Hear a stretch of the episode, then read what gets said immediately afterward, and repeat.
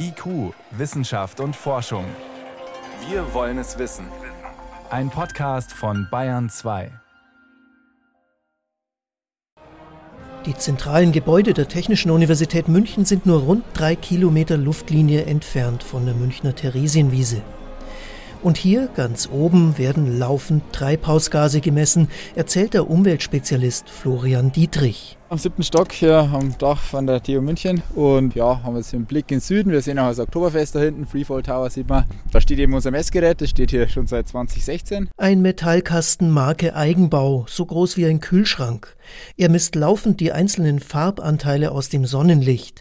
Treibhausgase verschlucken nämlich bestimmte Teile dieses Farbspektrums. Sodass wir dann wissen, welche Konzentrationen von CO2 und Methan haben wir zwischen Messgerät und der Sonne. Methan ist ein Treibhausgas, mehr als 30 Mal stärker als Kohlendioxid, also CO2.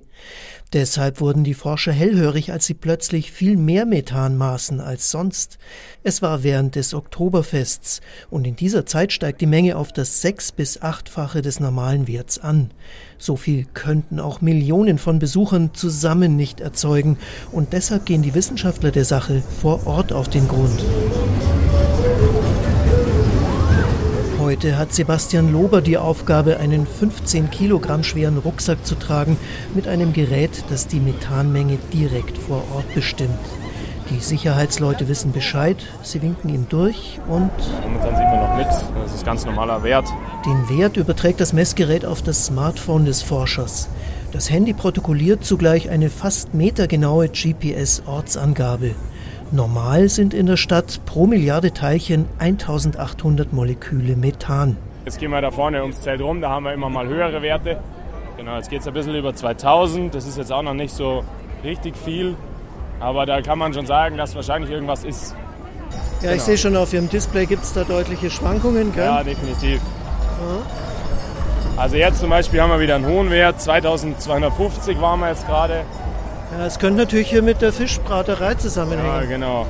Unsere, unser Verdacht liegt halt auf Gasgrills und Heizungen, so Händelgrills und so in die Richtung. Gebraten und geheizt wird auf dem Oktoberfest mit Erdgas.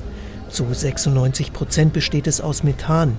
Denkbar wäre, dass Leitungen undicht sind, aber das schließen die Stadtwerke München aus. Möglicherweise wird das Erdgas nicht vollständig verbrannt, wenn Fische und Hähnchen gegrillt werden. In der Nähe der Küche müsste man das sehen. Also rein ins Zelt. Also jetzt innerhalb des Zeltes sind wir dann doch äh, wieder auf 2300 gegenüberliegenden Seite der Küche. Wenn sich unsere Annahme bestätigt, müsste es drüben eigentlich noch höher werden. jetzt geht es bis hoch auf 2800. Draußen messen wir normalerweise solche Werte nicht. Wir stehen jetzt direkt vor der Küche, die zum Zelt hin offen ist. Es ist laut, es ist eng und es ist heiß, denn hier wird gegrillt. Ein Blick aufs Smartphone zeigt einen Rekordwert für Methan. 2900. Weil auch diese Messung nur grob ist, füllen die Forscher noch einen Probebeutel mit Luft, die dann im Labor analysiert wird. Doch der Verdacht hat sich erhärtet. Das Treibhausgas Methan könnte von den Grills kommen. Die Forscher wollen das noch weiter analysieren, auch wenn der Beitrag zum Klimaschutz letztlich gering ist, sagt Florian Dietrich. Das Oktoberfest ist erstens mal relativ klein im Vergleich auf die äh, Gesamtfläche von München und dann nur kurze Zeit während im Jahr.